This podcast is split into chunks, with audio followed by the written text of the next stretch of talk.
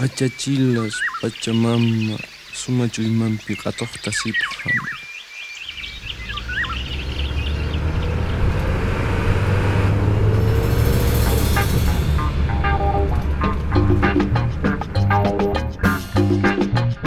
Sur les routes de la. Pachamama,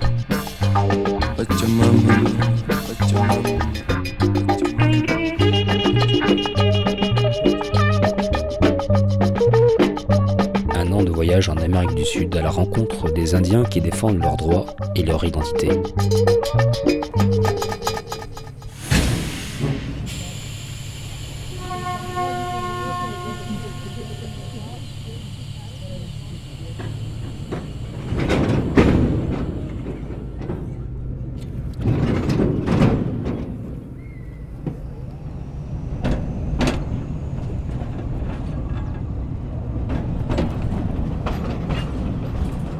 Bienvenue sur les routes de la Pachamama. Alors notre voyage en Amérique du Sud se poursuit et après la Colombie, nous voilà en Équateur. Alors le voyage est l'occasion de, faire un petit tour d'horizon des structures qui aident les Indiens à défendre leurs droits et leur culture. Il faut dire que ceux de l'Équateur sont parmi les premiers à avoir créé des organisations dans les années 60 pour protéger les intérêts de leur communauté et se sont organisés en fédération afin de défendre leur territoire. Et on peut citer euh, parmi les premiers les Indiens Chuar d'Amazonie, euh, les fameux Jivaro, hein, appelés comme ça par les Espagnols colonisateurs, euh, ces fameux réducteurs de tête. Il faut retenir aussi deux dates importantes de ce mouvement indigène. Alors la, CONAI, qui est la, la Confédération des nationalités indigènes d'Équateur, euh, toute nouvellement créée, va montrer la voie de l'action politique en organisant deux soulèvements massifs et pacifiques en 1990 et 93, euh, des soulèvements qui ont pratiquement paralysé le pays et obligé le gouvernement à négocier avec les peuples indigènes, notamment sur des questions agraires euh, ne pas oublier non plus entre-temps cette fameuse date euh, d'octobre 1992. Alors souvenez-vous, euh, le monde entier célébrait le 500e anniversaire de ce que l'on a faussement appelé la découverte de l'Amérique, un terme générique rebaptisé plus tard euh, la rencontre de- des deux mondes. Et les Indiens d'Équateur ont marché jusqu'à Quito, la capitale, pour célébrer, eux, les 500 ans de résistance indigène. Sous le mot d'ordre, nous ne danserons pas sur la tombe de nos ancêtres.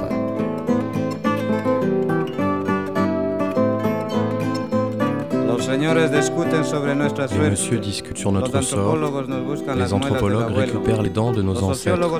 Les sociologues photographient nos cabanes.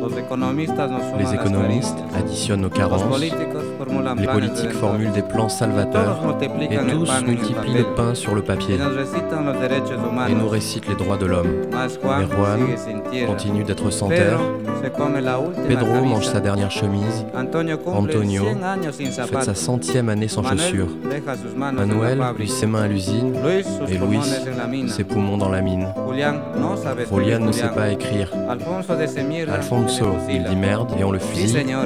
Nous savons tout de l'Alliance pour le progrès et des autres organisations.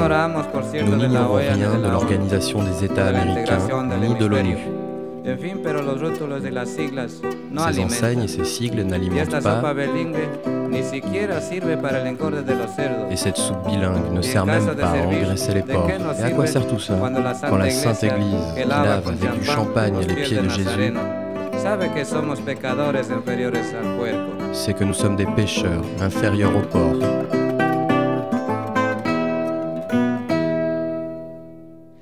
Alors si ces Indiens d'Équateur ont réussi à obtenir quelques résultats positifs, c'est déjà parce qu'ils représentent une part démographique non négligeable, euh, de l'ordre de 25%, et c'est aussi parce qu'ils ont réussi à s'organiser autour d'actions politiques et militantes, euh, autour de congrès, en menant des actions judiciaires, en pratiquant l'occupation de terres et autres formes de résistance active. Et un autre moyen pour les communautés de défendre ou d'affirmer leur culture, eh c'est le tourisme. Et si le reportage d'aujourd'hui porte sur ce type de tourisme dit alternatif, de tourisme communautaire, ce n'est pas par hasard, puisque l'Équateur est aussi l'un des pays où ce type de tourisme est le plus développé. Alors partons sans plus attendre à l'est du pays, euh, du côté des régions amazoniennes, à quelques kilomètres de la petite ville de Tena, pour rencontrer la communauté Quichua de Wasilatalag et savoir ce que c'est exactement que le tourisme communautaire et en quoi cette approche touristique aide les Indiens.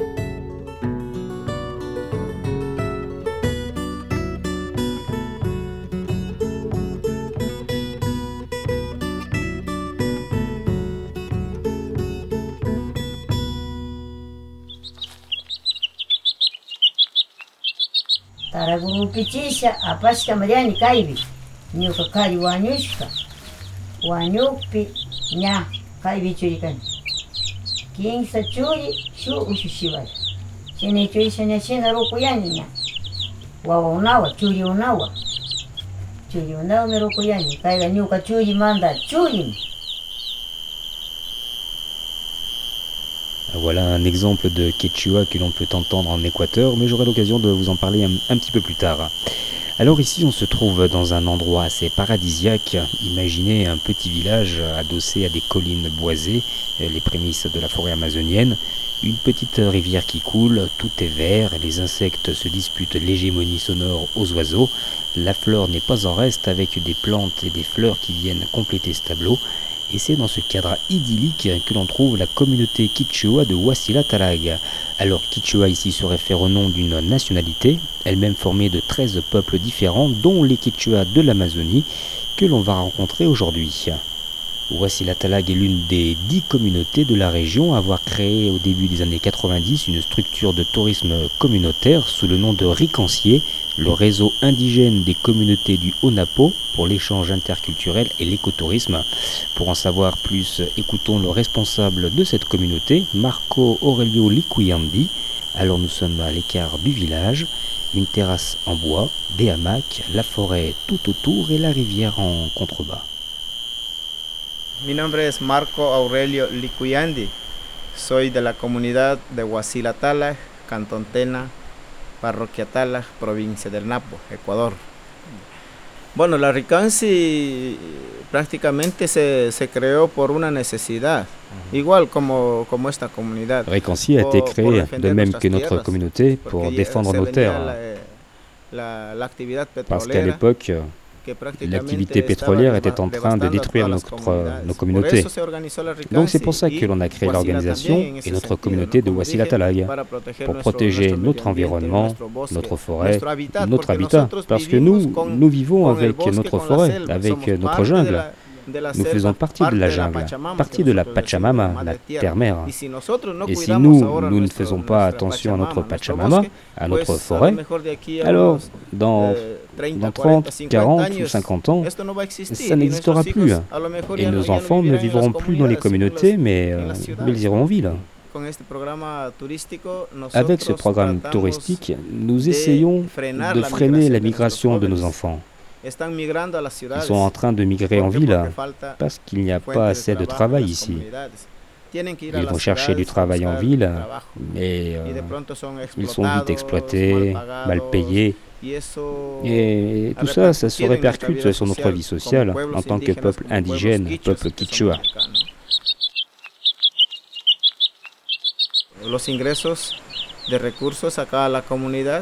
L'argent du tourisme qui entre dans la communauté est réparti dans, dans différents domaines. Par exemple, il aide les gens à se soigner. Quelqu'un qui tombe malade et qui n'a pas d'argent, nous devons l'aider pour qu'il puisse aller à l'hôpital ou au centre de soins. On lui achète quelques médicaments, voilà, des petites choses comme ça. En ce qui concerne l'éducation, on aide les enfants de l'école, parce qu'ici nous avons deux écoles, celle de la mission Josefina et l'autre qui gère l'éducation bilingue, où l'on apprend le quichua, la langue maternelle, mais aussi l'espagnol, le castillan. Aujourd'hui, dans la constitution de notre République, les deux langues sont, sont reconnues. Le quichua et l'espagnol sont des langues officielles en Équateur.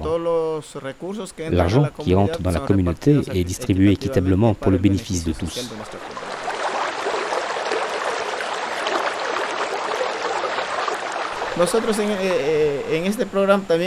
À travers ce programme, nous prenons également en compte l'aspect culturel.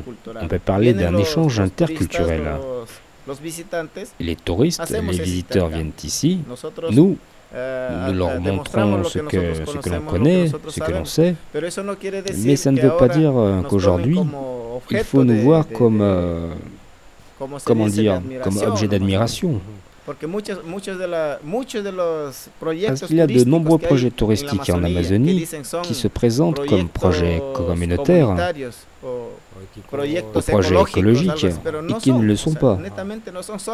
Et en fait, ils se servent de nous. Ils se servent de nous pour dire regardez, les Indiens sont comme ça, les Indiens font ça, et rien de plus. fotografías, On nous prend en photo, rien de plus. Et dans les faits, eh, l'argent que eux récupèrent bénéficie à une seule personne, à savoir le responsable de l'entreprise. Mais au contraire, ici, c'est différent. Nous sommes tous les 46 propriétaires. Les familias 47 socias que familles membres sont propriétaires de- cet argent. Pour un dollar qui entre, On, doit en rendre compte en assemblée. a la asamblea. Este programa, este programa turístico comunitario, Ce programme touristique communautaire a pour but de sauvegarder toutes ces valeurs. De même manière que pour l'éducation bilingue, on l'a créé pour ça. Les enfants, aujourd'hui, euh, apprennent à, faire de l'artisanat. Ils connaissent la médecine naturelle, pas tout bien sûr, mais un peu. Ils parlent notre propre, quichua, euh, notre propre langue. Porque prácti- saben escribir en nuestra Ils savent l'écrire, et ils savent la lire aussi. Por ejemplo, a mí Et par exemple, pour moi, il est très difficile, très difficile d'écrire et de lire en quichua,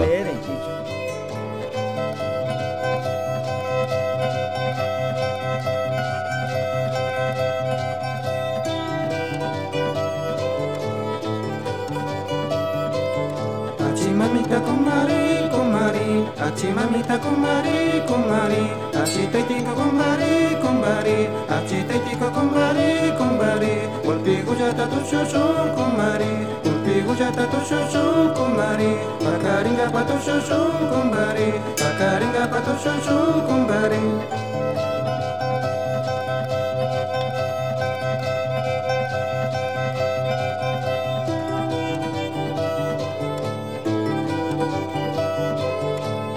mamita con mare comare comari aci mamita con mare comare comari aci te dico compare compare aci te dico con compare onam punja kamacha con mari. Onam punja kamacha con mari. Taya punja menyawi go tamaja son. Taya punja menyawi go tamaja son.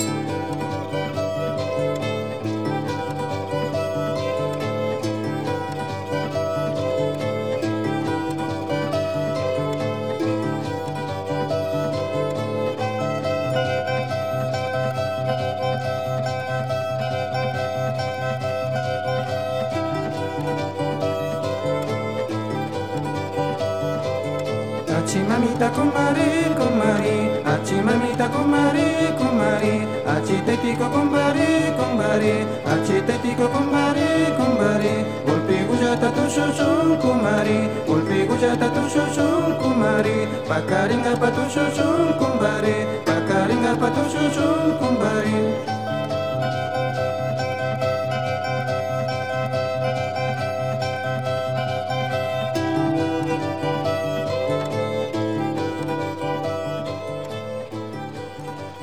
Alors, on va retrouver euh, Marco Aurelio Liquiandi, chef de la communauté Quichua de Wasilatalag, ici en Équateur, et je lui demande de me parler euh, du peuple Quichua, de ses croyances et de la religion. On l'écoute.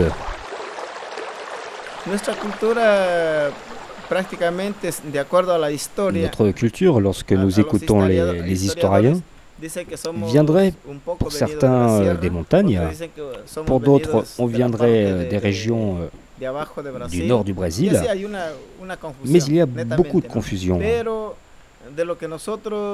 Nuestros eh, Mais d'après ce que nos parents nous ont dit, nous sommes de la nationalité Quichua. C'est comme ça que l'on se définit, comme habitants de l'Amazonie, équatoriens de, los pueblos et des peuples Quichua. Mais nous sommes tous euh, espagnolisés, de même que le Quichua que nous no parlons, ce n'est pas le véritable Quichua. Eh, Il s'est un petit peu mélangé avec l'espagnol. Nosotros creemos en nuestra, en nuestra Nous propia croyons naturaleza. euh, en notre, en notre nature. decía, la naturaleza es nuestra Pachamama, La nature est notre madre Pachamama, notre, notre terre-mère. Ici, nous avons nos esprits, la rivière, piedras, les pierres, rocas, les rochers, les montagnes, les lacs, cascadas, les chutes d'eau. Et nous, nous nous nourrissons de ces esprits. Et nous vivons en paix, en harmonie avec la nature. En eh, harmonie avec euh, ces êtres de la nature. Quand nous nous promenons en forêt ou sur la montagne, tout est merveilleux. on se sent libéré de de, toute impureté, on peut dire ça comme ça. Et lorsque je me baigne sous une cascade, je suis entièrement purifié. Elle supprime notre mal-être. Malestar. Y es, es así, bueno, desde que vino la, la, las Lorsque la, re- religion catholique est arrivée ici, elle a tenté de, de changer tout ça. Il y a un Dieu, bien sûr, et sans doute que leur Dieu est le même que le nôtre. Mí, Moi, on m'a élevé dans la religion catholique. On m'a éduqué euh, dans une école catholique. Mais lorsque j'ai pris conscience de, de comment nous présentaient les choses, alors je me suis rendu compte que ça ne devait pas fonctionner ainsi. Et les choses aujourd'hui ont changé. Tourisme communautaire, écotourisme, tourisme éthique, durable, solidaire, équitable, tourisme intégré ou social, hein, ce sont des termes qui se chevauchent ou se recoupent. Alors, pour faire simple, on peut dire que le tourisme communautaire est une forme de tourisme solidaire qui peut aussi prendre le nom de tourisme éthique ou durable et qui pourrait se définir comme un tourisme où le client contribue financièrement ou matériellement à l'entretien et la préservation du territoire, à l'amélioration des conditions de vie et à des projets de développement local. Et on l'a entendu, Marco Aurelio Likuyandi est assez critique envers certaines organisations qui exploitent ce terme de communautaire et où les Indiens ne sont vus que comme un élément de décor très pittoresque et qui feront une belle photo à montrer à vos amis.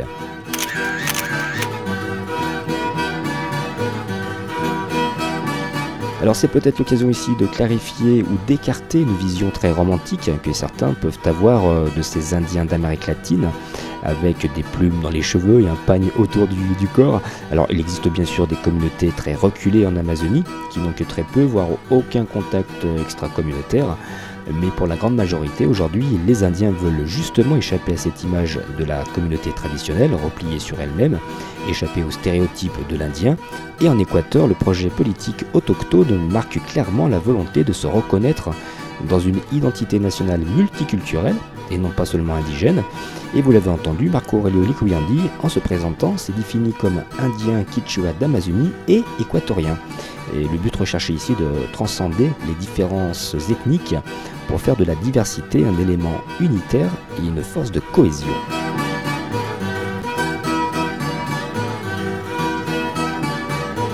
Ces principes multiculturels et multiethniques sont inscrits dans la nouvelle constitution équatorienne de 2008, proposée par le président de la République Rafael Correa et, et votée avec une large majorité.